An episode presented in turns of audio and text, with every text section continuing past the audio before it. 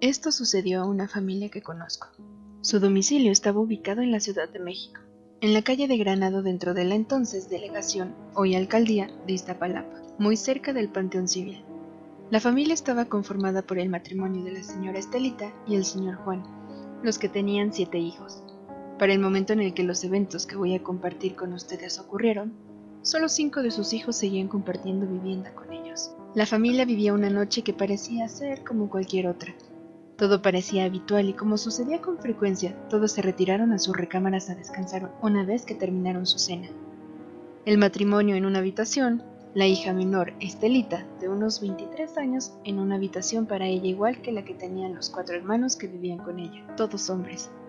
La calma reinaba justo antes de que, cerca de la medianoche, Estelita comenzó a gritar desesperada y horrorizada.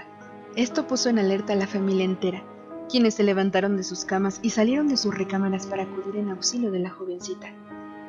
Después de ayudarla a tranquilizarse un poco, Estelita decía que algo se había posado encima de ella y no la dejaba mover, hablar o gritar.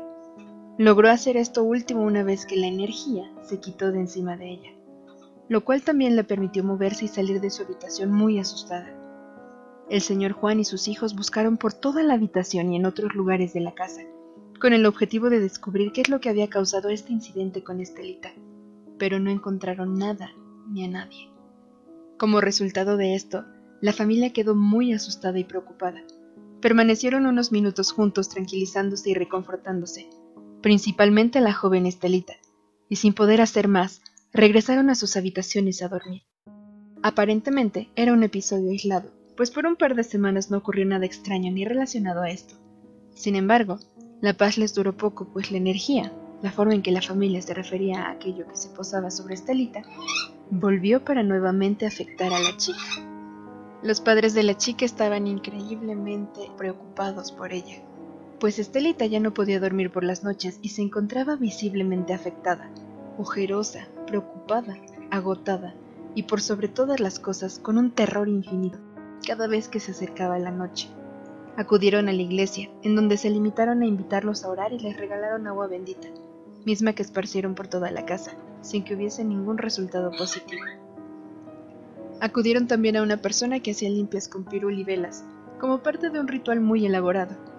Lamentablemente, pese a todos estos esfuerzos, la energía no se iba, por el contrario, su presencia y frecuencia aumentó y se intensificó. Si bien la chica era la que sufría noche tras noche de los episodios con la energía, la familia padecía por la impotencia y el temor de que esto llegara a otros niveles.